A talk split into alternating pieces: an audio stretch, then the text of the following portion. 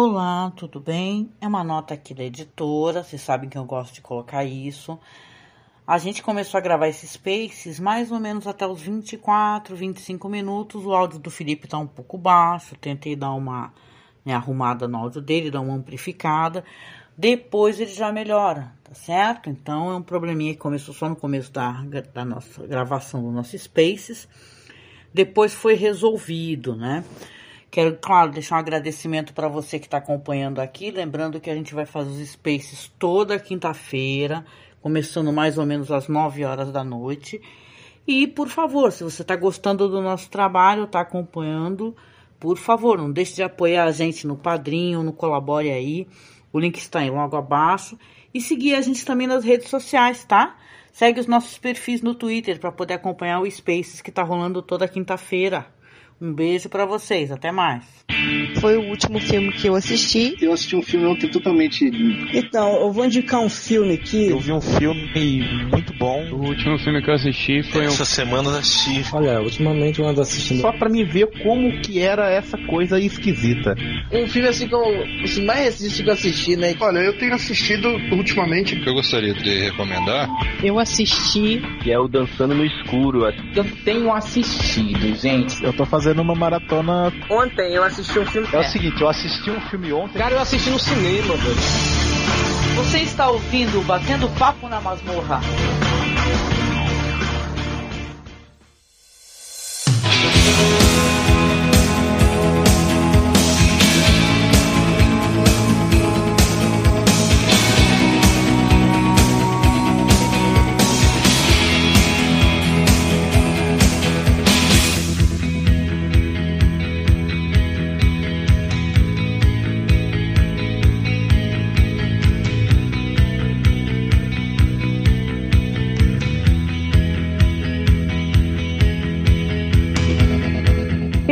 É isso, gente. Vamos começando aqui o nosso BPM, que é o Batendo Papo na Masmorra. Eu sou a Angélica e eu estou aqui com Marcos Noriega, Oh, yeah. com Felipe Pereira, lá do Cine Alerta, e também no Vortex Cultural, né, Felipe? Isso aí, graças a Deus. Vai, graças a Deus. Saudade do Felipe, pessoa que nós gostamos muito. Temos alguns projetos mais à frente para fazer juntos. E Felipe, fala um pouquinho de você mesmo, do seu trabalho. Pô, cara, a gente já tá, já tá nessa, nessa luta há um tempão, né, Angélica? E Marco, né? É, então, a gente, eu sou jornalista, a gente fala muito de, de, de cinema, tanto lá no Cine Alerta, coisas mais, mais recentes, né, mais pop, perdão, como seriados, filmes, é, especialmente os mais ligados a, a, a blockbuster, né? E no Vortex, Cultural também, de vez em quando fala de política, fala de, de quadrinhos, de, de cinema, né? Ultimamente eu tô é, textos sobre filmes clássicos de, de terror. Recentemente eu escrevi sobre aquele Necromante, Olha, filme alemão. Aham. Agressivo, né, cara? Uhum. Mas. Eu escrever sobre o 2, o 2 eu achei ainda mais agressivo que o primeiro, que é bom dar segurada. Mas provavelmente daqui a pouco vamos estar tá falando, mas. É isso, né? Vamos aí conversar um pouquinho sobre, sobre as coisas que a gente tem visto recentemente. Sim. Ah, eu vou dar até uma roubada, que tem coisa que eu não vi tão recentemente assim, mas como a gente grava, é, vamos colocar assim, pouco, né? Que nem eu te falei, a gente fica meses falando de Twilight Zone, que é um projeto lindo, só que demora muito, né? Então a gente vai assistindo filmes nesse meio tempo, né? Então, vamos lá, vamos lá, vamos é, começar contigo, Marcos? Bora aí, depois, depois o Felipe, depois eu. Vamos fazendo aí as rodadas conforme até dá o tempo, né, de gravação. Uhum. Tá certo? Então começa você, depois Felipe, depois eu recomendo. Manda ver aí, o que, que você andou assistindo, querido? Olha, eu, eu na verdade eu vou fazer uma coisa meio assim que é é para é pra, é, encher a paciência do pessoal que, que assiste o BPM a, a- querendo ver recomendações de coisas recentes. Eu vou recomendar coisa antiga e tal, mas é porque eu recentemente eu escutei, eu não é, reescutei, na verdade, o podcast que o amigo da gente, o Bruno Gunter, participou sobre a série clássica do Doctor Who. Ele participou lá no, no podcast do Jovem Nerd. E hum. eu gostei muito do, do, da fala deles, do, do, do, papo e tudo. E eu tô, na verdade, assistindo essa série clássica. Ela, ela vai completar 60 anos no ano que vem, do, da, primeira, da, do, da exibição do primeiro episódio. E nós estamos aí às voltas também com a. Vai ter um novo doutor, né? Já, inclusive. E, e eu acho interessante que a garotada é, curte muito essa série. Ela, ela, é uma série que foi abraçada, né, muito fortemente pela, pela cultura nerd e tudo mais. Mas ela originalmente ela tinha um propósito muito específico de, de educar as pessoas para elas terem gosto pelo conhecimento, pela curiosidade e por essa coisa da grande aventura que é você descobrir coisas que você ainda não sabe, né?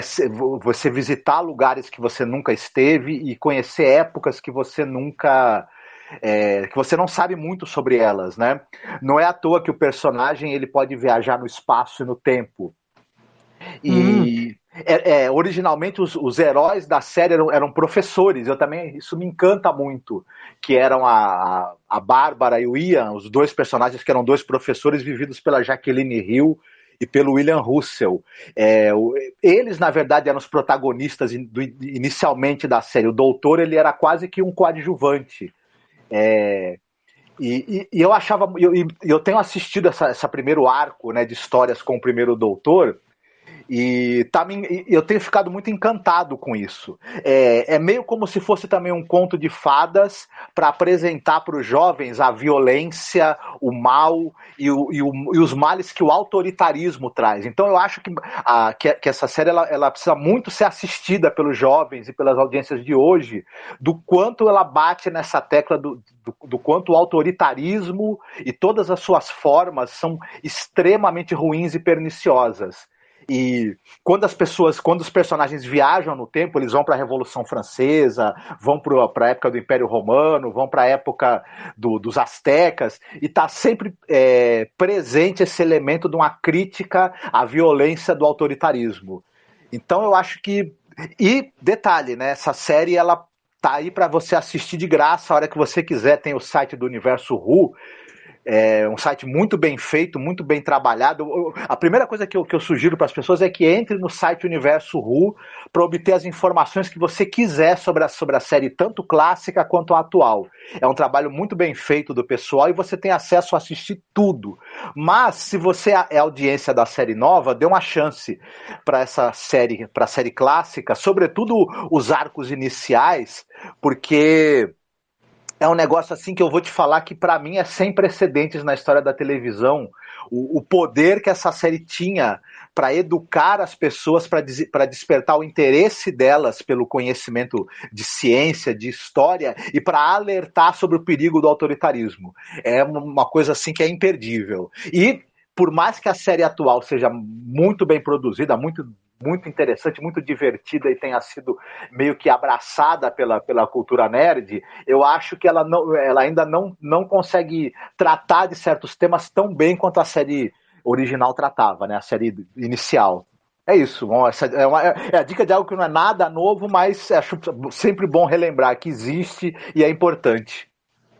Ah, legal. Eu, olha, eu conheço muito pouco do Doctor Who, só me resta perguntar ao Felipe. Felipe, você é fã, conhece Doctor Who, sabe do que o Marcos está falando?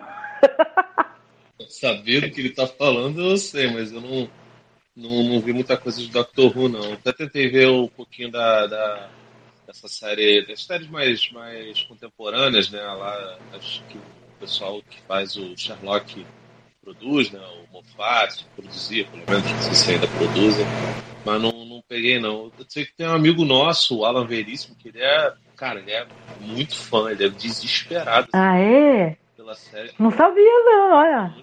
Pois é, cara, é um cara que vocês, se vocês forem falar um dia, eu recomendo que vocês é, conversem com ele. Porque, olha aí. Cara, ele é muito, muito. Ele é muito doido mesmo. Ele via. É, lembro que a gente quer Futura, foi o canal ou Futura que fez uma maratona é, Doctor Who, assim, acho que pelo menos dos especiais de Natal, cara, ele ficava postando toda hora, entendeu? Ele gostava muito dele, gosta muito. Tanto que, pô, ele chegou no cúmulo de achar Loki, a série da Disney, boa só porque lembrava um pouco da. Uhum. É, sabe o que me surpreendeu, gente? Olha que é uma fofoca. Eu não sabia, porque a gente conhece o pessoal do podcast, né? O Felipe sabe, há muitos anos. Nossa, o Douglas grava com a gente há muito tempo. E eu não sabia que o Bruno era uma autoridade, assim, Doctor Who, sabe? Alguém que manja tudo Doctor Who. Pra mim foi mó, foi mó surpreendente na época que saiu esse Nerdcast com o Bruno, que vamos lembrar, na época o, o, o Android estava vivo, né? né? Saudades dele, eternas, do nosso amigo tão querido, né? Mas, cara, eh, foi bem interessante saber que o Bruno é mó fã do, Uhum. do Doctor Who, assim. Pra você foi surpreendente também, Marcos? Não.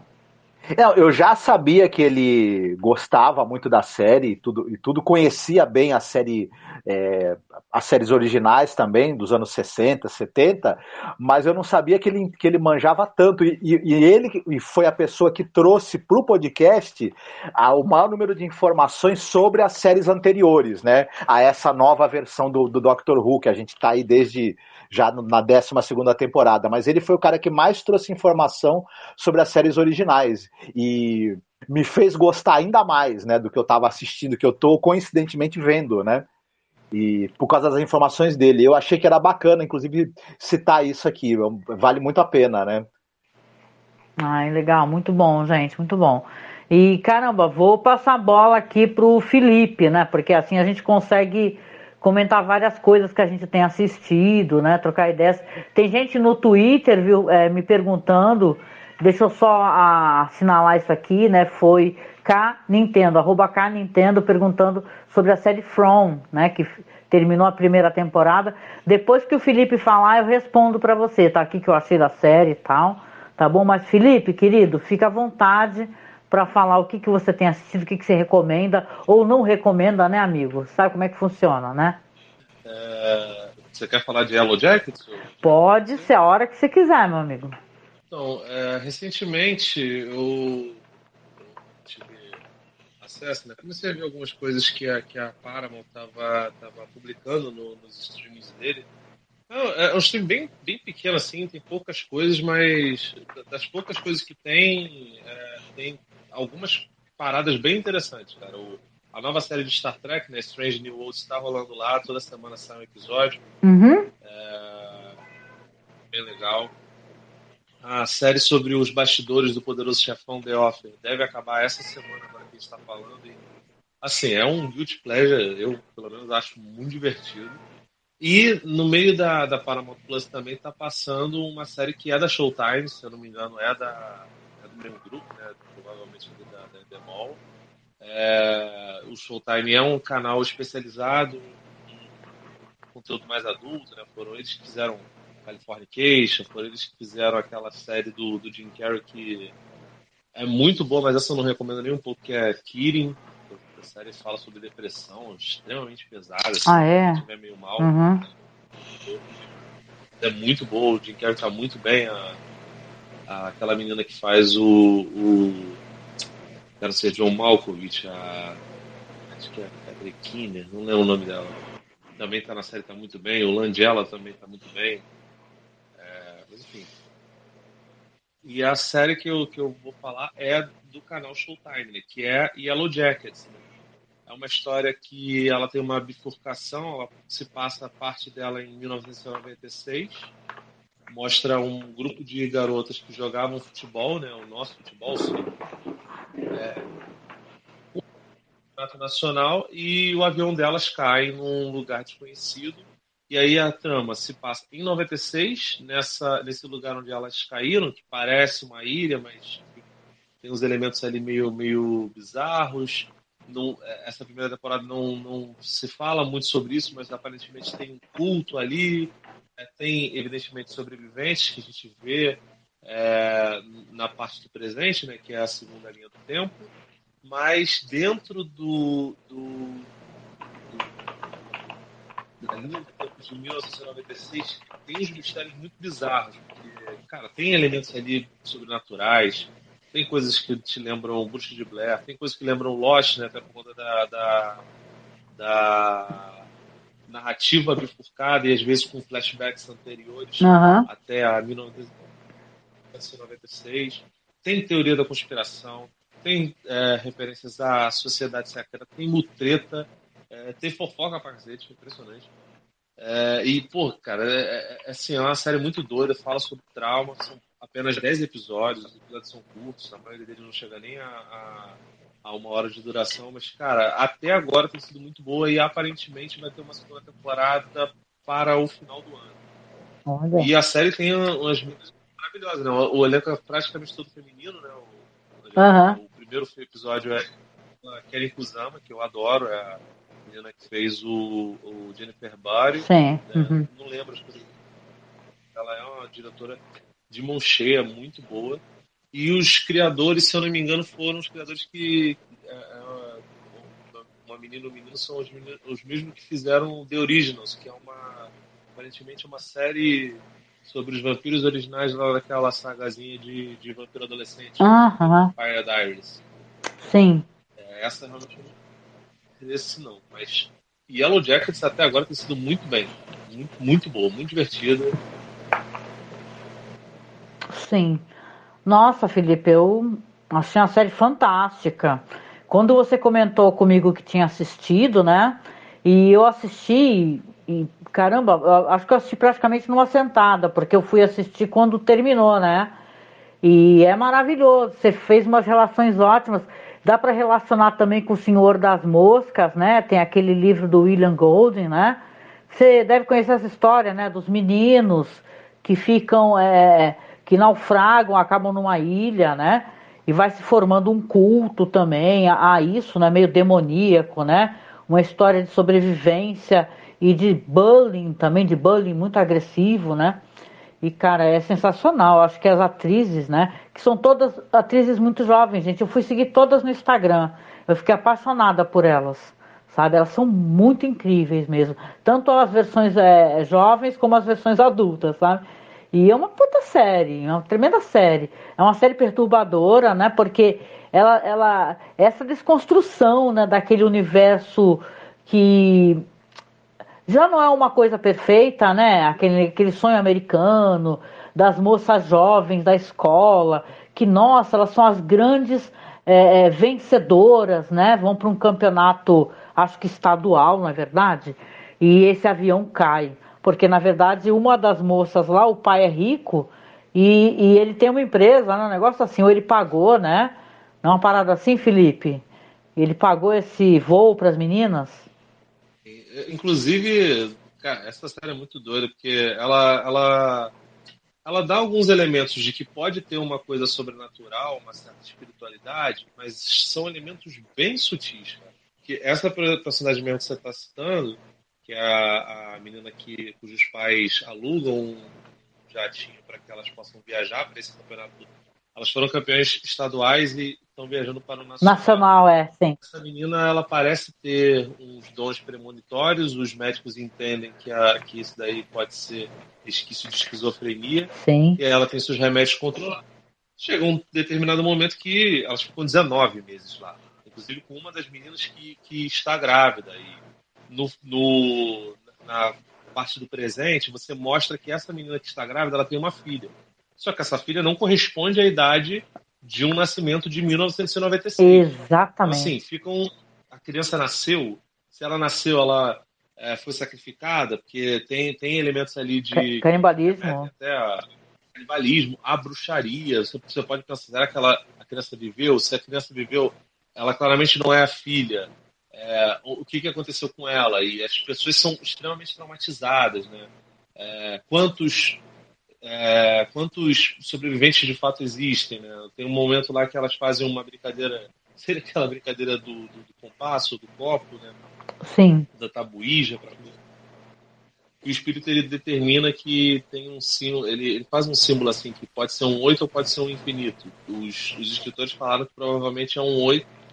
É, não falaram que provavelmente é um 8. Falaram que é um 8 e que isso provavelmente pode é, significar que são oito é, oito pessoas que, que, sobreviveram. A gente vê quatro é, sobreviventes, quatro mulheres, né, que atualmente são mulheres, acho que na fase anterior eram, eram meninas, e mais um sujeito que é, sobreviveu. Então, teoricamente, tem mais três aí que podem ser revelados na, na segunda temporada. Só que, enfim, cara, a história ela, ela é muito rocambolesca e eu, eu, não ligo muito para spoiler. Não acho que o spoiler necessariamente estrague Sim. Série, né? ela... Nesse caso, até não, não, estraga mesmo, que é bem, né? Tem muitas nuances essa, essa série, né? Tem que assistir mesmo, gente. Quem não viu, né? Vale a pena. É um estudo de personagem maravilhoso. Assim, as garotas estão muito bem. É... Pô, tem a, a, nossa querida Vanjinha lá, Christina Rich. Nossa, esse papel que ela faz, além de tudo, é engraçada, né? E é de uma canalice a personagem dela, né? tem a Juliette Lewis, tem a, a menina. Acho que é a menina Linsky, eu sempre sou sobre o nome dela. É a menina que foi, famosa por fazer a Rose do Timo da Ralph May, faz um papel aqui que é, que é sensacional. Ela, inclusive, é, rola papo de que ela quase sofreu body shaming. É, as pessoas começaram a reclamar porque ela estava é, ligeiramente acima do peso Sim. e o elenco todo ficou do lado. Não importa, a personagem tá nessa. E, e eu acho enfim, ela mega gostosa, assim, né? Eu acho ela bonitona, porque ela é a mulher que tem um casamento, assim, ela casou com um cara que ela gostava, né? Não é spoiler, gente. Ela casa com um cara que ela gostava, que na verdade era tipo é, um namorado da amiga dela, né? E o casamento tá muito problemático. E ela pode estar acima do peso, mas ela é muito bonita, assim, eu acho ela super gostosona, inclusive na série, né? Essa daí tem carne. E, e é, cara, é muito legal a série, assim, pra gente poder falar. É, é, e, eu ia fazer um programa, porque eu fiz um programa sobre a série Ruptura, né? Tanto que eu até eu não vou falar mais nada sobre isso, porque eu já fiz. E é uma série bem interessante. Eu ia fazer um programa sobre essa série aqui. Pensei, ah, mas eu tenho uma tendência, até brinquei com o Marcos, que eu tenho uma. Eu fico um pouco soando muito solene quando eu tô sozinha falando por algum motivo. E aí eu falei, ah, não, não vou fazer isso. Mas eu tinha, inclusive, buscado conteúdo, porque esse negócio de ser de 96, aí a série, né, Felipe, ela tem toda essa estética, músicas de 96, o que rolava em 96, como é que era os gadgets 96, né? Aí eu ia fazer um paralelo no, com o Brasil, gente, porque é irresistível para mim, eu não, eu não consigo, eu vou atrás. Aí eu vejo que 96, que é o mesmo ano que se passa esse, essa série Yellow Jackets, no, né, quando tem esse acontecimento que cai avião, aqui no Brasil é o ano do frango.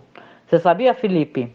Que é o sério, gente, é o ano do frango. Fernando Henrique Cardoso é o presidente e o frango estava sendo vendido a 99 centavos. E ele vai sendo eleito herói nacional. Né? Você tem as pessoas das classes D e E começando a comer carne.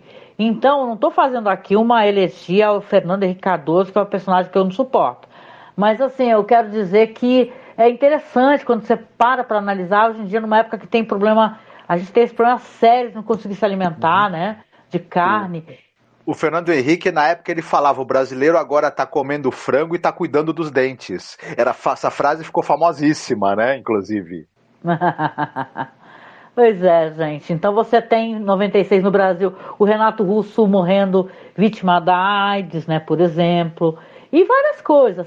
Tem a morte do, dos mamonas, né? Então, 96 aqui no Brasil também foi um ano que aconteceu muita coisa. Teve o acidente da TAM, aquele Fokker 100 que caiu em São Paulo, que foi super chocante, entendeu? Eu lembro das imagens, né?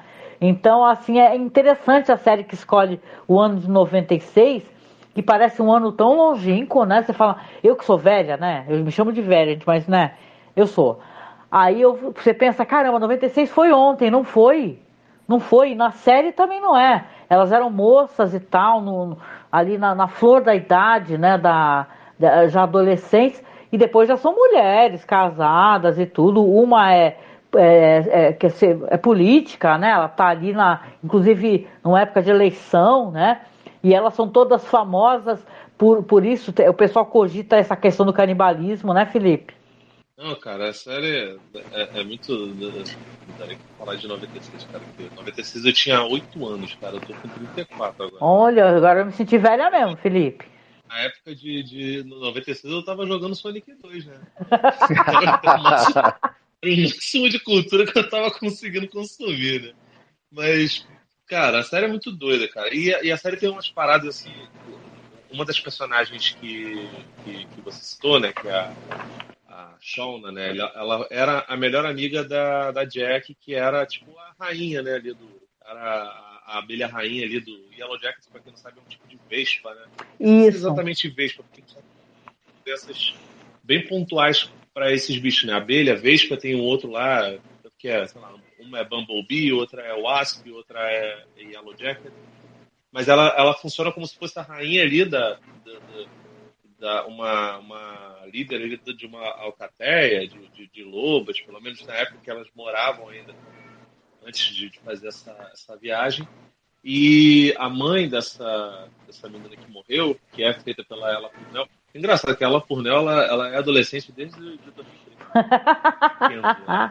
Eu sempre me Peraí, só um minutinho. Peraí. Ó, tua voz ficou mais alta agora, hein? Seja lá o que aconteceu aí, foi bom. Estão me ouvindo? Bem... Enfim, a Ela, Purnell, a Ella Purnell é... ela tem um personagem muito doido e tal, e no final das contas ela, ela. A mãe dela, depois que ela morre, a gente já sabe isso nos primeiros episódios, faz meio que um santuário. Ela todo, todo aniversário dela ela comemora como se a garota estivesse viva. É uma doideira tremenda, assim. E dentro do, do, do, quarto dela tem um diário que tem aquelas anotações, isso é coisa de, de, gente realmente dos anos 90, né? A geração Z não faz nem ideia do que era isso, que era um, um caderninho que você anotava várias coisas. E no meio disso tem uma lista que é assim, personagens que parecem comigo, personagens que eu sou na, e aí tem uma, uma série de filmes, tipo, ela se considera parecida com a Mia Wallace do Pulp Fiction, né? Que é um filme que ela, que ela viu, mas lá no meio deles tem vários filmes que claramente não foram lançados, que ela não viu, porque ela, ela sumiu em 96. É, tipo, tem Titanic, que ela fala que parece a Rose, e Titanic é, é lançado um ano depois. É, tem, tem American Beauty, que é o Beleza Americana lá do, do Sam Mendes, que é, se eu não me engano, é de, ou é 98 ou é 99. É, o, que, o que deixa mais bizarro ainda a situação, porque como é que ela conseguiu eh, ter acesso a esse tipo de coisa? Impossível. É, mas, enfim, a gente fica esperando que a segunda temporada trate dessas, dessas situações, mas sinceramente eu nem sei, cara. Nem sei se eles vão conseguir desenvolver isso, se isso aí vão, vão ser coisas é, sabe, sabe, só easter egg, ser a própria mãe dela que, que mexe com essas coisas, o que eu acho difícil, mas enfim. É muito doido, cara. Eu espero mesmo que, que a série tenha outras temporadas. O problema é que eles falaram que teria mais ou menos umas cinco temporadas. Tem um podcast muito bom do, do RDM, o que, que fala sobre essa série. É, e enfim, eu espero que. que Você desculpa, qual que é o nome do podcast? Que não deu para escutar que o teu áudio ficou baixo de novo. O podcast é o RDM, é o República do Medo. Ah, República do Medo, tá? Escuta, eu assino esse feed, tá? Agora entendi. Pois é. Eles gravaram um podcast tem aproximadamente um, dois meses, por aí. É pouco tempo, não faz tanto tempo não. É... Enfim, eles falam bastante sobre isso. Não sei se outros, outros canais de, de YouTube de terror falaram mais sobre, sobre isso, porque tem elementos ali de, de terror, de suspense, mas Cara, é uma série que é muito boa, as meninas estão muito bem, a Juliette Lewis está muito bem, tinha tempo que eu não via ela, assim, ela faz um papel é. super, super legal, super surtada também. A, as meninas que fazem lá, a, a menina que faz a Thaísa, que é tá lá em Pânico 5 também, tá, tá, tá muito bem. O elenco de garotas é muito, muito bom. É, e, e, trata de, de vários, várias temáticas pesadas. Trata de, de homossexualidade não assumida, trata de, de problemas com drogas, de, de vícios, de é, escândalos sexuais né, dos anos 90. Né? Hoje em dia, sei lá, o, o que acontece lá com uma das personagens provavelmente seria traduzido como um vazamento de uma fita íntima, né? Mas uhum. você percebe como uma mulher é perseguida pra caralho a vida inteira e desde sempre, cara. E, porra, é, é uma série muito boa. A Karen Kuzama manda muito bem, ela é produtora executiva também, além de diretora do primeiro, do primeiro episódio. Espero que esteja nas próximas temporadas. E a dupla de, de escritores manda muito bem também. Ai, concordo demais com você. Já falei pro Marcos várias vezes para ele começar a assistir essa série, né, Marcos? É muito Pretendo boa. Pretendo assistir. Muito, muito boa, gente. É, não deixem de assistir Yellow Jackets. É, tem por aí. Qual é o streaming, o, o Felipe? Tu lembra? Você falou o nome dele, Showtime, né? Não, não. O canal é o Showtime. Aqui no Brasil ela passa no Paramount Plus. Não sei se os canais. A Amazon tem uma, uma abertura lá para poder fazer isso. Eu não sei porque. É, eu nem sou assinante, né? Eu tenho um plano aqui de internet que dá acesso ao Paramount e acabo vendo. Ah. Mas assim, são, são poucas coisas. O catálogo deles não é muito bom. Para essa série tá lá no Paramount Plus, as outras formas você sabe como fazer, né, gente? A gente, tá, a gente é, é de internet aí. É, é nós. Né? É nós, não é tem, nós. Não. Cultura tem que democratizar, não tem jeito. Eu arrumei agora um, uma TV Box aqui que tá dando para acessar bastante coisa também, viu? Recomendo, recomendo, gente. Mas assistam, assistam por favor, é uma tremenda recomendação do nosso amigo Felipe, tá? Eu vou aqui responder ao Twitter, né? Porque sim, se a pessoa me mencionou e perguntou, não tem problema, eu respondo. Que terminou a série From, né?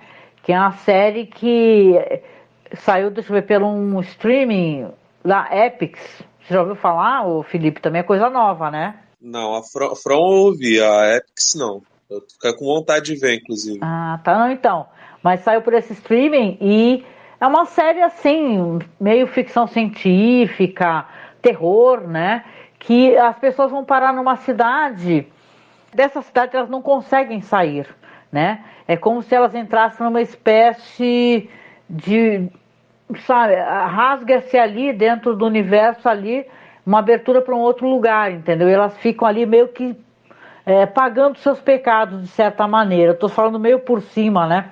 É uma série que eu até fiz um, um pequeno videozinho bem curtinho comentando, porque nosso querido Stephen King sempre comenta as coisas no Twitter, né? E é muito divertido. E eu lembro que ele falou que adorou From, tava adorando From, né? E tá, e é uma série que você fica até meio é, preocupado, né? Porque você comentou sobre Lost, e eu acho que, se, se, que eu saiba, acho que tem o pessoal envolvido aí, não sei se é roteirista de Lost, né? Aí você vai ficar, ai meu Deus, né? De qualquer maneira, é uma série que tem o, o Boyd Stevens, né? Que ele faz um papel de um cara que vai para lá com a esposa e com o filho também. E nessa série existem pessoas com aparência humana, humanoide, que à noite elas, é, elas atacam seres humanos que estiverem por lá. Né? Então você vai ter, na verdade, uma série que é, tem esse segredo aí, por que, que existem essas pessoas. É, sabe Shinjeki no Kyojin? Não tem nada a ver, assim, no sentido de tamanho, mas é meio assim, são pessoas que devoram outros seres humanos, né, e se transformam em monstros quando vão atacar. É bem legal a série, uma série legal e, e na verdade, eu fiquei curiosa, já foi aí confirmada para a segunda temporada. Quando terminou, claro, né, terminou de um jeito com um gancho bem, né, porque tem uma possibilidade de existir saída dali de alguma maneira, né? E claro, começa a ter a questão religiosa, o pessoal começa a ouvir vozes, as pessoas são enganadas por esses seres aí, que é, lembra um pouco aquele, aquela minissérie, acho que é minissérie, né? Do Stephen King lá, que o, o moleque fica arranhando a janela, agora não deu um branco, assim, qual é o nome, Marcos? Que, que tem a Nosferatu e tudo, é tão legal. Olha só, a não mansão, me perdoa. A Mansão Marsden. Mansão Marsden, né? Isso, né? Um livro tão legal, né? Que é a Hora do Vampiro. E o moleque fica arranhando a janela. Tem uma parada meio assim também. Esses seres ficam ali tentando entrar, invadir as casas ah, das pessoas. Silent Slot, né? Silent Slot, que é o nome, na verdade. Então tem uma coisa, uma vibe meio Silent Slot, eu acho também. Não sei se você assistiu, sei que você não assistiu, mas não sei se o Felipe deu uma olhada nessa série From. Chegou a conferir, Felipe? Não, eu vi que é com o menino que fez Oz, né, e, e Lost, né, mas não, não vi não. Até dei uma olhada aqui para ver se ela tem algum serviço de streaming, mas aparentemente não. Não, esse daí só no, no na base mesmo do, do, né, do jeitinho, porque não tem mesmo. Né? Aqui no Brasil eh, tem, tem tanto streaming, a gente estava conversando sobre isso, Felipe. Ah, não tem condição. É tanto que você, se você for pagar todos, detalhe, quem tem VPN até consegue assinar streamings estrangeiros e tal, né? Mas, cara, quem tem grana para tudo isso, cara, é muito streaming. Até National Geographic tem streaming. É muita coisa, né, gente? E não tem como, né? Mas essa série foi legal, foi uma coisa assim, é interessante, é, é surpreendente, dá aquela preocupação, porque eu assisti muito Lost, mas eu ficava, sabe, muita gente ficou frustrado com o final, né? De Lost e tal. E eu tenho uma certa preocupação relacionada a isso também, sabe? Da série começar a fazer muitas perguntas, mas depois não te entregar respostas, ou, que se, ou respostas que sejam coerentes, entendeu? Sabe, aquele negócio como Lost foi muito, né? Ficou trocando de, de roteirista e de showrunner, né? Eu tenho até hoje receio de ver Lost, cara, porque muita gente elogia, os meninos lá do Cine Alerta, o, o Davi e o, e o Alexandre são tarados pelo, por Lost, né? São amantes, assim, bem, bem intensos. É, eles querem até fazer uma tatuagem do Damon uhum. Lindelof, assim, no rosto dele no, no peito. Mas às vezes sempre fico com receio, porque, pô, tem, tem uma galera que defende muito o final de Lost, fala que as pessoas que não gostaram não entenderam, e tem outros amigos, o pessoal do Vortex, irmão, todos eles falam, cara, você tá maluco, você não, não viu na época, não é pra ver agora, deixa quieto. Mas, uhum. mas, eu não sei, essa Fran eu fiquei um pouco, um pouco interessado nela. Nela e naquela série do. Caramba, rapaz, que tem o. É... esqueci o nome. Space Baltimore, é, acho que a cidade é nossa, que tá passando na. na que é da HBO. Uhum. Que é dos mesmos criadores de, de The Wire, tá ligado? Ai, caramba, eu já ouvi falar assim, não assisti ainda, Felipe. É, o, o Alex viu falou que é boa pra cacete. Mas é, essa, Tokyo Vice e From são séries que estão na minha lista, mas até agora não consegui ver, não, cara. Ah, ah é divertido, assim, veja bem, é uma série que é, é interessante, é, levanta várias questões. Para quem gosta de terror, eu acho que vai é, achar legal acompanhar, né? Porque é assustador, é, tem um clima bom, né? Mas é assim, né? É, aquela preocupação. Como já está confirmada a segunda temporada, vamos torcer para que eles é, minimamente, né? Pensem como termina as coisas, né? Porque a gata tá miando bem na minha porta, olha só que danada. É porque é assim, a série começar e começar a se estender, mas não tem um fechamento, já bate uma tremenda preocupação, né? Aí você tem medo de ficar também, é, é, é sei lá, reservando o teu tempo para isso, né? Uhum. Mas eu tô gostando de From, gente. Quero muito assistir a segunda temporada. Eu, eu acho uma coisa, só dando um apitaco no que vocês estão falando, é, eu acho uma coisa interessante esse negócio do horror na televisão nos últimos anos, nos últimos, sei lá, é, cinco, seis, 10 anos que digamos aí. Porque você tinha essa coisa das séries de horror, você tinha antologia de horror, você tem na TV há muito tempo. E mas as séries de TV que do temático horror, elas eram uma coisa mais óbvia, era série de vampiro, série de lobisomem, enfim. É, eu acho interessante como tem como abordagens e temáticas um pouco mais complexas estão é, ganhando espaço nas séries de horror. É, a gente fica preocupado em, em como isso vai se desenvolver numa série mais longa e se isso não vai se perder, né? Também é, acontece, né? O, o Felipe até citou, citou Lost, o exemplo, né? Que realmente é mais é, o, o, Lost, o problema não era nem o final que, no, que, não é, que é complicado, é, no, no, meio do caminho as coisas começaram a tomar rumos que você começava a se perguntar onde é que eles queriam chegar, e quando o final não é o melhor possível, você descobre que eles na verdade não, não iam chegar em lugar nenhum mesmo, enfim. Hum. Bom, sei lá, né? Sei que é isso, gente. From, né? Série legal, né? Vamos conferir. Uhum. E volta para ti, Marcos. Vamos, né? Vamos aí para nossa segunda rodada aí de recomendações, Marcos. Sei que você está assistindo Obi-Wan. Sei que você não quer falar nada, mas você está assistindo Obi-Wan. Te entregando, ah, não. né? Ah, sim, não, eu vou. Eu, eu, eu, eu, eu, gosto de Star Wars, eu acabo assistindo. É, enfim, quase tudo que aparece, né? Não, não, não, não acompanho tudo, mas eu não quero comentar porque é uma série escrita de uma maneira extremamente preguiçosa, assim, dá, dá até. Enfim, torna uma. É, só se for pra recomendar, né? É, tá não, difícil. Não. Né? O, o roteiro não presta, então a série, consequentemente, não há o que fazer né? Quando o, o roteiro. Mar... O Marcos ele não queria, não queria falar por causa disso, tá vendo, gente? É, quando o roteiro da série é bom, mas você tem atuações mais ou menos, a produção não é aquilo tudo, ainda assim você consegue se manter engajado pelo fato da história ser boa. Quando o roteiro não é bom de jeito nenhum, e, e é extrema. E, e, e, detalhe, ele não é bom. É, ele, o roteiro dessa série não é, é, ele não é bom e ele nunca tenta ser bom, porque tem série que a pessoa tenta acertar, mas erra. Aqui nem houve a tentativa de acertar. As pessoas sabem visivelmente que estão fazendo algo preguiçoso e conveniente e estão. E aí a nossa reação como público é ficar com mais preguiça ainda. É. Basicamente. Verdade, verdade. Né? Desculpa, vai lá para sua recomendação então, manda ver. Mas eu vou de novo recomendar coisa velha e coisa que talvez ninguém se interesse muito, mas é, enfim, e tal. É... A Angélica sabe que eu gosto muito de uma banda chamada Nightwish, né?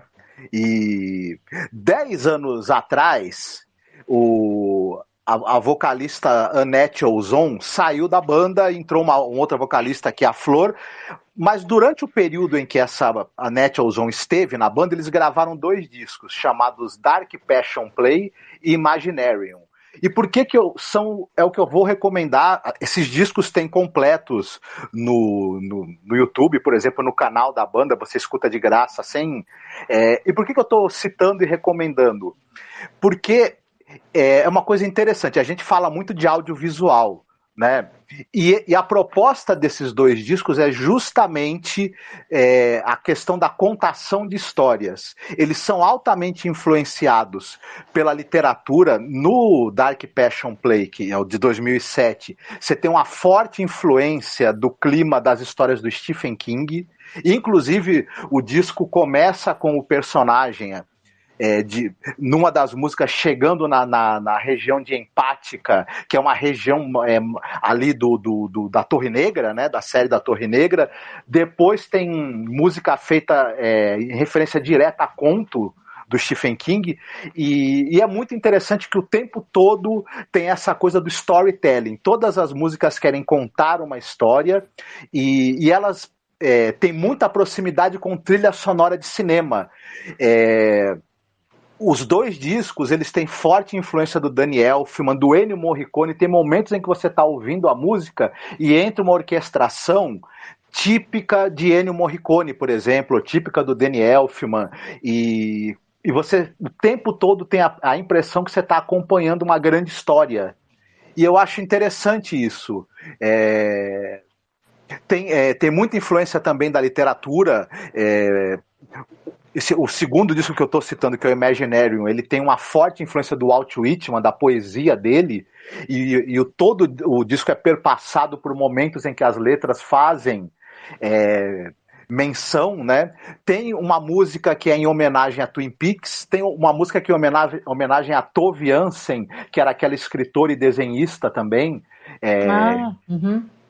Então, é, é uma salada de cultura pop, de referências à literatura e a, ao cinema, a trilha sonora de cinema que eu, que eu assim me encantou muito. E talvez muita gente não conheça porque é, não o sei. Que, o Nightwish? Não, não, o pessoal conhece o Nightwish, mas esses dois discos, por são os discos talvez mais estranhos que eles fizeram, por eles, ter, eles terem essa, essa característica de, de ser voltados para um, uma espécie de storytelling musical. Então, quem, quem, mesmo quem não gosta de heavy metal, talvez é, ache interessante escutar e, e, encontre muita coisa curiosa ali, né, para ficar. Hum é, buscando as referências e curtindo, além de musicalmente ser muito, mas muito bom mesmo também. Ai, muito bom. Eu gosto de Nightwish, já fiz, é, sei lá, narração usando música do Nightwish. Eu, eu hum. curto, assim, não tanto quanto você, né? Que você virou um, um hum. Nightwisheiro, né? Assim, da crise, né? Então, é. isso aí é, é, é Dark Passion Play, que é um disco de 2007, e Imaginarium, que é um disco de 2012. Quem ah. Puder acessar vai ter uma experiência muito interessante, acho eu. Ai, com certeza, muito bonito. Você curte, Felipe, Nightwish? Eu, eu curtia mais quando era mais novo, mais isqueirinho. Agora, agora, pô, a vida é muito muito pesada aqui no Brasil, né, cara? É. Por isso que a gente gosta de pagode, porque. Pô, pra dar um que... relax, né? Uhum. Tem que dar uma relaxada, né? Mas eu, eu gostava, eu gostava muito do. Não era super fã, não, porque até porque o pessoal do, do, do, do rock com quem eu andava mais novo era meio que oposto a essa galerinha mais gótica e mais ainda aos emos, né? uhum. né? Hoje em dia, esse emo é, é uma parada bizarro, cara. Tem uma galera um pouco mais nova do que eu que tá entrando agora na casa dos 30 que tá falando, não, eu sempre fui emo, não sei o quê, pô. Antigamente era. O emo era alvo de bullying uhum. na, na, na, na minha é. escola. É. Mas hoje em dia virou orgulho, é a moda inteira, cara. Não, e isso é uma coisa interessante, Felipe. Você sabe que é, eu era desse pessoal do, do, do, heavy metal mais radical e do rock assim e tal. E aí eu, eu comecei a fazer uma, uma, uma experiência interessante. É, Para descobrir músicas novas, eu comecei a procurar banda que tem mulheres nela. Hum. E eu me surpreendi com que as melhores coisas que eu tenho escutado nos últimos anos em termos de rock são bandas onde tem a presença de mulheres. E isso não é à toa, né? É, primeiro que, que, que, o fato de, de, terem mulheres presentes na banda para elas participarem da criação das músicas e tudo isso é um pacote. São, são grupos de pessoas onde tem uma cabeça mais aberta, mais evoluída, diferente daquela coisa que é, daquela coisa de macho, beberrão e baladeiro do que o rock tinha, né? E teve durante boa parte da existência dele, né? E, e é interessante como, como na, na, na, as bandas mais sofisticadas e mais e musicalmente mais interessantes têm mulheres nelas. Curioso. Olha, muito bom, muito bom. Obrigada pela recomendação. Quem, com certeza o povo conhece Nightwish, né? E talvez ah, vá sim. atrás desses álbuns aí que você está recomendando, com certeza, né, querido? Mas vamos lá, vamos lá, vamos ficar de olho no horário aqui, só para eu poder. Deixa eu dar uma última conferida aqui no horário, gente. Ô Felipe, recomenda mais alguma coisa pra gente. É, então, recentemente eu estava caçando coisas de, de, de terror para poder ver, né? E eu fui rever o primeiro filme do. O primeiro Creep Show, que é uma antologia de pequenos curtas, né? Dirigido pelo George Romero. Se eu não me engano, tem o Tom Savini fazendo os efeitos uhum. especiais. Eu, eu gosto muito desse filme, mas, cara, eu fiquei impressionado porque logo depois dele eu fui ver o segundo filme, que é dirigido pelo Michael, Michael Gornick, se não me engano. É o sujeito que era. Ele é parceiro do, do George Romero desde sempre. Ele foi produtor de boa parte dos filmes, fazia participações como ator, mas é mais conhecido por ser diretor de fotografia de Despertar dos Mortos, né? Que é o segundo filme, né? O Zombie, o Dia dos Mortos é dele também, aquele Martin, que é um filme ah. sensacional de, de, de, vampiro do, do, do George Romero, subestimadíssimo dentro da filmografia do Romero. O Michael Gordon, que é o diretor de fotografia desses filmes todos. E são filmes cuja fotografia é muito uhum. boa, né? E do Creep Show 2, ele é o diretor. O filme é mais enxuto, tem só 90 minutos, né? O roteiro é do George Romero, baseado é, nos, em alguns contos do, do, do, Stephen King, como era lá no primeiro, né? No primeiro, o Stephen King é inclusive ator. Aqui ele faz uma ponta, tem um papel pequeno, mas, é, cara, é muito bom. Uhum. E é impressionante, assim, cara, porque são só três histórias. No primeiro, se não me engano, são quatro ou cinco. Mas, cara, são histórias mais longas, mas que são assustadoras pra caralho. Tipo, eu fiquei de bobeira, porque em alguns pontos eu achei até melhor do que o primeiro, uhum. cara que tem uma história sobre, sobre índios, né, é, sobre índios não, né, nativos americanos dos Estados Unidos. É, tem uma outra história sobre uma mulher que é extremamente é, calculista, assim, só pensa em dinheiro e acaba é, protagonizando um, um, acidente de carro e é perseguida é, pelo, pelo, pelo espírito da, da pessoa que ela, que ela atropelou cara, um gore absurdo. Tom Savini ele faz um papelzinho, ele é consultor de, de efeitos especiais e, cara, é muito bom. Recentemente eu tenho visto muita coisa de, de terror é, italiano, que produtos que, que inspiraram, né, do, do, do Mário Bava, uhum. até daquele do diretor lá do do, do Holocausto Canibal, que fez agora. Rogério Deodato, né? Isso, Rogério Deodato. Ele fez. O filme que eu vi recentemente dele é o. É o. Inferno ao Vivo, que é muito doido, que tem o Michael Barry, não era para ser um, um, roteiro que o Wes Craven ia fazer. E desses filmes todos tem uma parada meio caricatural, assim, dos, dos personagens e mas os efeitos práticos são muito, muito bons mesmo, sabe? São muito bem feitos. Esse tipo de, de efeito especial inspirou muito Tom Savini a se especializar uhum. na coisa que ele, que ele mais fazia bem, né? Que eram esses efeitos práticos. E aqui no Creep Show 2 a gente vê um pouco disso, né? Apesar dele ser só consultor, ele participa como ator. Uma, ele faz o Creep, né? Que é o personagem que, que é meio que ali o líder. Meio aquela caveirinha do Contos da Cripta, sabe? Uhum. É, e, cara, manda muito bem. Os efeitos especiais é de uma outra equipe, mas que também é muito boa. E, cara, é impressionante. Esse segundo filme eu acho até que ele é, ele é bem melhor do que o primeiro em, em vários aspectos. Né? Tem um terceiro filme, esse eu não vi, é mais recente, é de 2006. E tem uma série que também tá no Paramount, chamada Creep Show, que se não me engano tá na terceira temporada. Uhum. A série eu ainda não consegui ver, não, mas os, os dois primeiros filmes, pelo menos, são muito bons, cara. Ah, eu gosto bastante, né? Uhum. Creep Show é muito legal, gente. Eu lembro que a gente comentou quando fizemos aí um podcast sobre Stephen King, né? Lá com o Edilton, né? Do, do Stephen King BR. A gente chegou nesse ponto aí do. Na série é muito legal. Uhum. Né? E é bom fazer a revisão, né, Felipe? De coisas assim que são antigas, né? E eu não, ó, ser bem sincero, eu não assisti essa série nova do Creep Show. Tu tá gostando? Não, então, não consegui ver ainda não. não. Na real, vi um episódio só e achei legal. Ah. Mas não, não tô em dia com ela, não. Ela tá, pra, tá na terceira temporada, né? É, é muito doideira, né? Como, como essas séries estão tão, tão voltando, né? Estavam. esse tipo de série, essas coisas, deveriam, deveriam ter esse é o tipo de coisa que deveria ter, ter em streaming, sabe? Masters of Terror, uhum. o Contos da Cripta, né? O, o Creep Show é, é, é, novo, né? Então, bem ou mal, ele, ele é de fácil acesso. Mas esses seriados, é, o próprio Twilight Zone, todas as versões dele, a versão do, dos anos 80, deveria estar tá, tá, tá disponível. O Night Gallery, esse é. tipo de coisa que, que, que uma Netflix da vida, um Prime Video deveria uhum. tentar comprar, já que Cara, tem dificuldade em fazer. Puxa, obrigada é... por falar isso, porque a gente não para de repetir isso. É um absurdo, cara, não ter The Twilight Zone em HD, em algum streaming, porque a gente sabe que o canal, eles têm streaming deles, né? Então eles não querem mandar, a Netflix uhum. não vai conseguir comprar. Diz que já teve aqui no Brasil, né? The Twilight Zone e Night Gallery, então, nem se fala, é incrível. Né? O Masters of Horror, a gente tem lá no nosso canal no OKU, viu? A gente, eu fiz o piloto, eu acho que das duas temporadas do Masters of sim, Horror. Sim.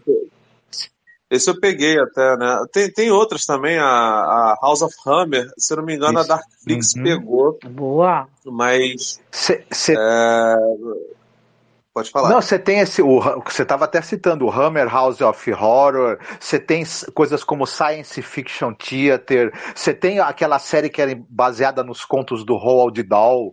Enfim, tem muita coisa legal e eu concordo muito contigo.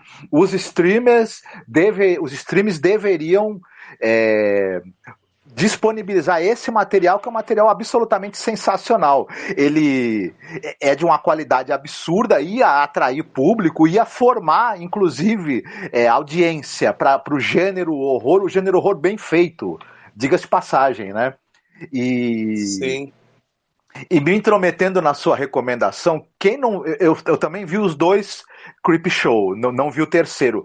Mas quem não viu ainda, siga, siga o conselho do Felipe, pelo amor de Deus, vá assistir agora.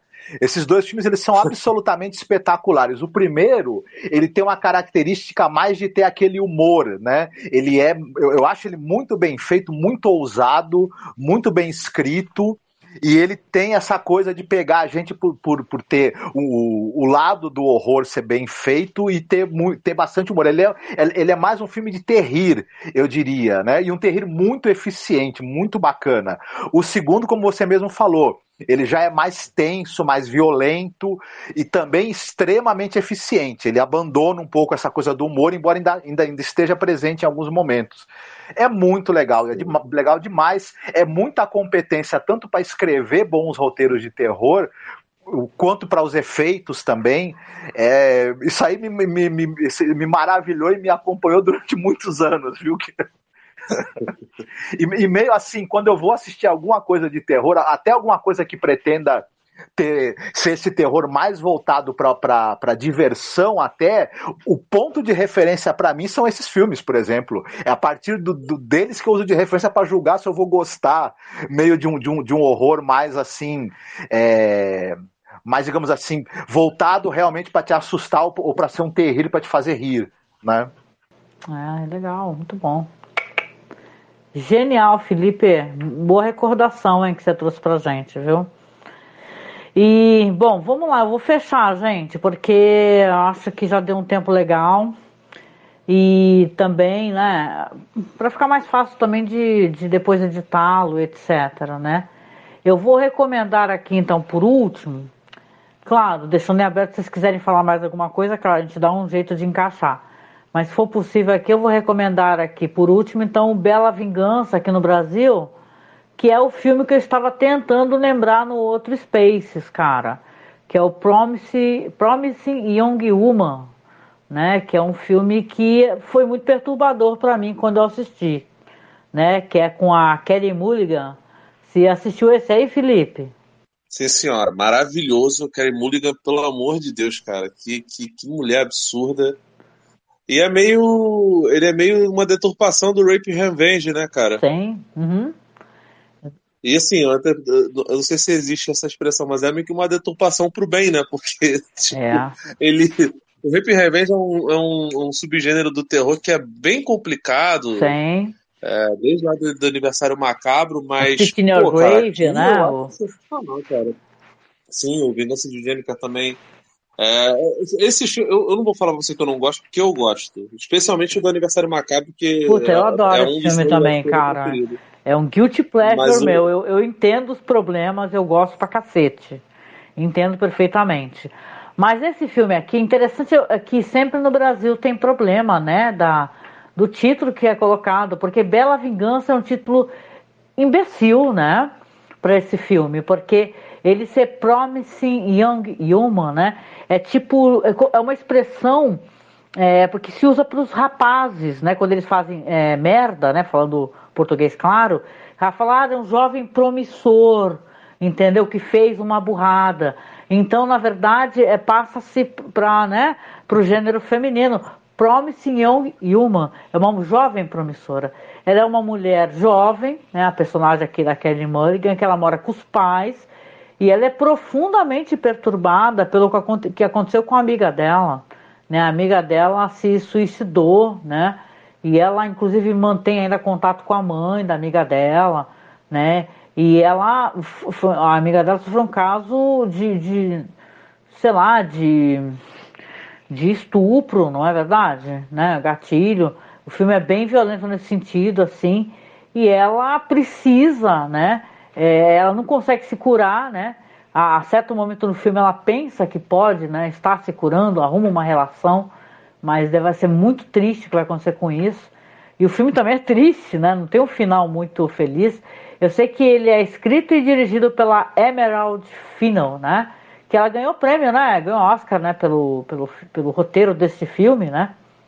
E é um filme absolutamente maravilhoso e, e muito perturbador mesmo assim, pelo que, principalmente do que toca a gente enquanto uma mulher, né? E que a gente passa pela vida, sabe, com a espécie de violência, abuso, né, emocional, né, pela vida inteira. É, é foda. É um filmaço, gente. Se tu assistiu também, se quiser comentar um pouquinho, Felipe, fica à vontade também. É, eu vi ele na época que ele começou a concorrer aos prêmios, né? Cara, é muito bom, porque a, a menina, tem um filme, inclusive, se eu não me engano, ele é, ele é europeu, chamado Revenge, que, que me lembrou bastante. Que é uma diretora francesa, né? Sei. Sim, e o Revenge, ele, ele de novo, ele ele, sabe, perverte a coisa do, do, do, do tanto do torture porn quanto do, do Raping Revenge, né? É, só que no caso do Revenge, ele é tipo, muito mais colorido, ele se passa num, num, num lugar ermo, né? Meio que um deserto assim. ele utiliza muitas planícies como. como planícies não, o, o, deserto mesmo como, como tomadas aéreas assim, de drone, é, como, como cenário, super colorido. A menina que faz a, a personagem principal é uma menina que é de fato muito bonita e que, por sinal, acaba sendo meio que alvo desses, desses predadores sexuais. Muito parecido com a história do, do, do, do Bela Vingança, é, mas que, enfim, uhum. conversa ali, mais ou menos, mas que, que tem, tem formas e abordagens diferentes. Eu gostei muito do filme, cara.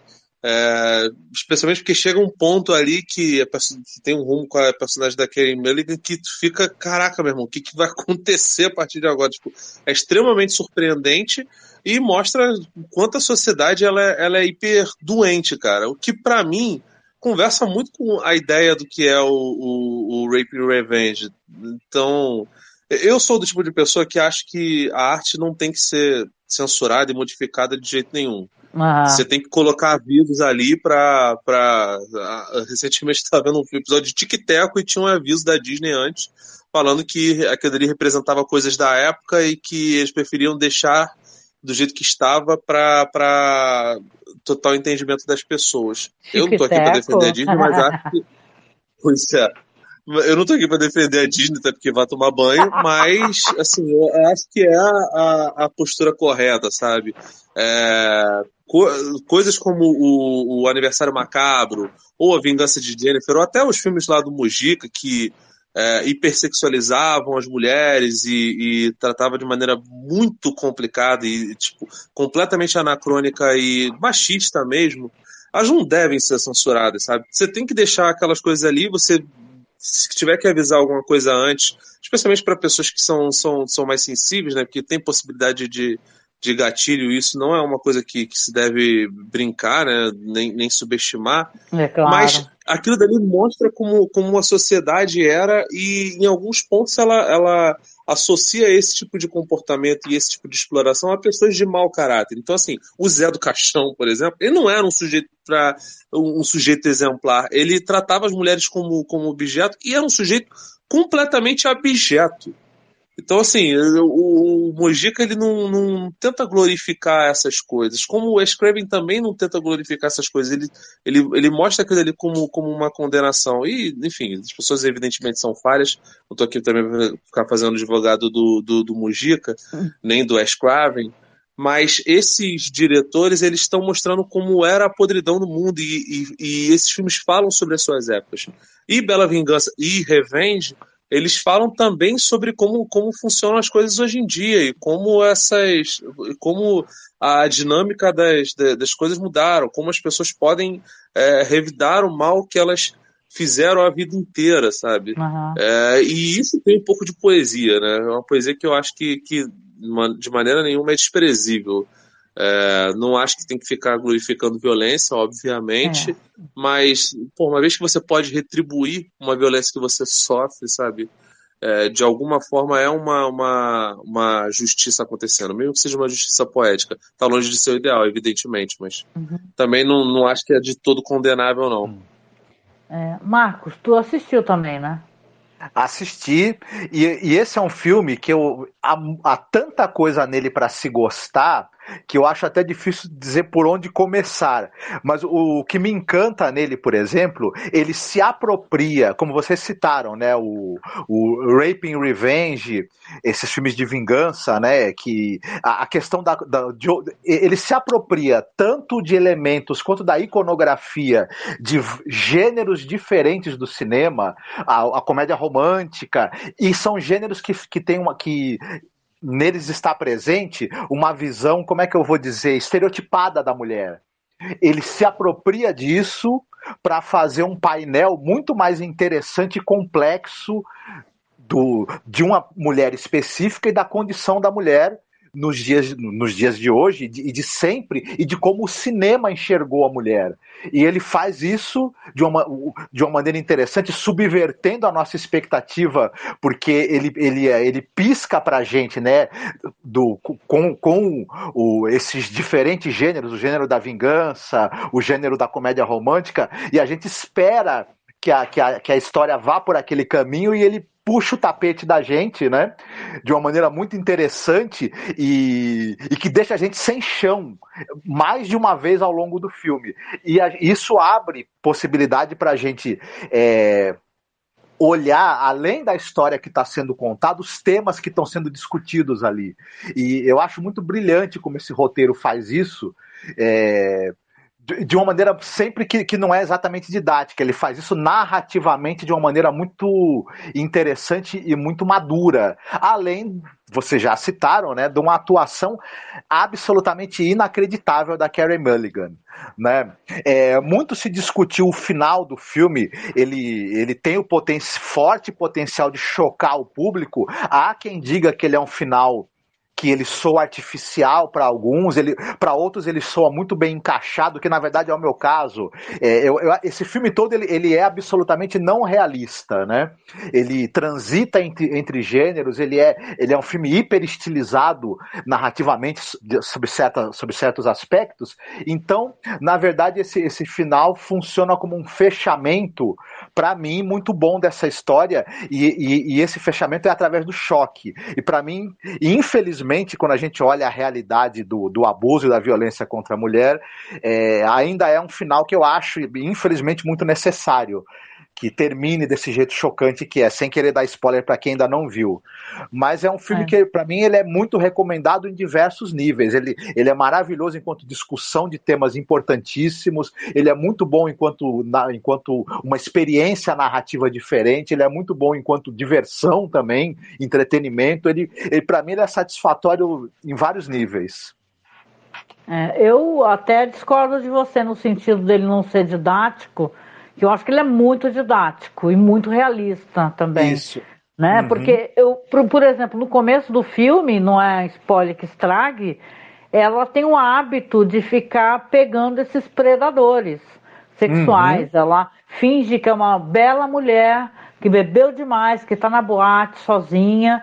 Aí aparece aquele cara, fala assim: Nossa, coitada, alguém precisa ajudá-la, entendeu? Colocar ela num táxi. Aí é o tipo do cara que ajudá-la, entre aspas, enfia ela num táxi, deixa ela em casa, já leva ela para dentro de casa, percebe que ela tá, é, é, ela tá fragilizada, começa a passar a mão nela. Então é bem didático, ele não tá tentando, né, é, é fazer nenhuma é, uma outra interpretação disso, entendeu? O que acontece, né? O que você mais vê, o que você mais sabe. Entendeu? O negócio da mulher sofrer estupro e a mulher. A primeira coisa que se pergunta é o que, que a mulher estava fazendo ali, com que roupa que ela estava, como é que ela era. Começa todo mundo a investigar, virar detetive da vida da vítima, não é verdade? Porque afinal de contas, ela não tem. ela Para ter sido estuprada, ela mereceu. Né? Então acho ele bem didático, viu?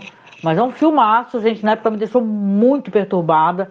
E assim, tu, eu fico muito brava, né? O final me deixou muito brava, né? É, eu não acho que é um final. Claro, a gente quer que as coisas sempre terminem muito bem, né? E esse é um final que ele é chocante mesmo, entendeu? De diversas maneiras e ele é frustrante, né? Quando você vai ver o noticiário, ver as notícias e é tanta violência, né? Vale muito a pena. E o Revenge, que o Felipe mencionou, felizmente é um belíssimo filme que eu lembro que eu, quando conversei com o Douglas sobre o Revenge, amei o fato dela encontrar um totem dela, né, uma figura, né, é, sei lá, a, a, animalesca dentro dela através da droga, sabe? Esse filme uhum. é uma uhum. tremenda viagem, né, esse Revenge, que é esse filme francês. Eu lembro que eu até recomendei num podcast que me chamaram para falar sobre slasher. Aí eu falei, gente, vale muito assistir Revenge né, que, tem que é uma, uma resposta a, a esse gênero que ele, que ele, às vezes, querendo ou não, a gente tem que assumir os problemas que certas obras têm. É um gênero bem machistóide, né? Tem crítica à sexualidade feminina, né? Tem até a cultura da final girl, né? Não sei se vocês concordam, só para mencionar. Sim, mas esse filme Revenge, ele critica, né, as certas, é, como é que eu vou dizer, Estereotip... a maneira estereotipada e, e rasa com que o tema com, com, que os, os, os é, Rape and Revenge tratam o tema do abuso, da violência e, e até da reação que você pode ter, né, a, após sofrer, né, o estresse pós-traumático e etc. E ele, e ele meio que, que, que, critica isso, mas fazendo, brincando com esse próprio gênero, né, se apropriando também de, de dos elementos dele para subverter e brincar também e criticá-lo, né, e abrir outras perspectivas de leitura, assim sem perder de vista o fato de que também ele funciona, esse filme Revenge também funciona muito bem como entretenimento, né?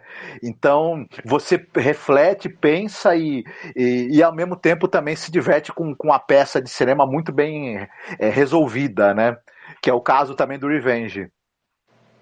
É isso, é muito bom, muito bom. Felipe, quer recomendar mais alguma coisa ou a gente pode encerrar? Não, só falaria para as pessoas talvez procurarem é, Slumber Party Massacre, o, o mais recente, que é um remake, se não me engano é de 2021, ele passou na Fantaspor recentemente, é muito legal, é um, um slasher que teve uma trilogia lá, lá, lá atrás, se não me engano ela se chamava Massacre aqui no Brasil, que é dirigida por mulher. É uma diretora. E, enfim, é, os, se eu não me engano, os quatro filmes são dirigidos por mulheres, né? E assim, todo idealizado. Não lembro se os roteiristas, pode ser que tenha roteiristas homens, mas pô, ele é protagonizado por meninas e é muito doido. Esse novo é, ele é, é um, um filme super metalinguístico, muito legal. É, fala sobre uma, uma festa do pijama e, e traumas do passado. É bem legal, assim, para quem gosta de terror, que, que e que e gosta de, de outras visões, especialmente assim, visões de, de, de, mulheres sobre, sobre o gênero, vale muito a pena dar uma olhada. Ah, legal, legal. Recomendo também. Conheço o antigo, né? Que eu acho divertidíssimo, né? Tem uma vibe sempre de procurar diretoras, legal, é, mulheres diretoras de filmes de terror. Eu me amarro nisso também. Muito bom. muito bom. E você, Marcos, podemos terminar o podcast? Podemos. Perdão. Podemos, então. Felipe Pereira, meu querido amigo, faz um jabá aí do, do site, que vocês estão com os trabalhos tão legais, você está fazendo lá no Cine Alerta e tal. Chama essa turma para ir lá conferir, né? O pessoal vai poder escutar o podcast depois também, quem não escutou ao vivo. Ah, sempre um prazer, né, estar com vocês. Espero que a gente possa se reunir mais vezes, né, tentar resolver essa situação do, do áudio.